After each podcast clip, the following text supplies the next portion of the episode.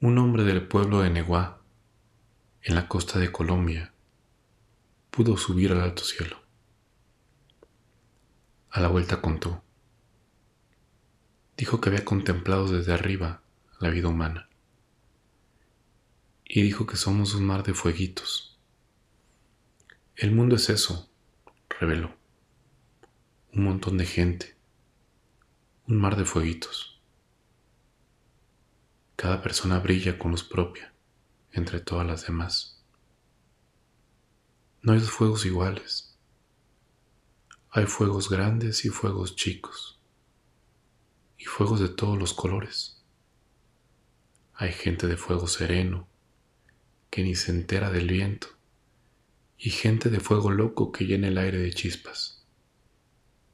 Algunos fuegos, fuegos bobos, no alumbran ni queman, pero otros arden la vida con tanta pasión que no se puede mirarlos sin parpadear, y quien se acerca se enciende.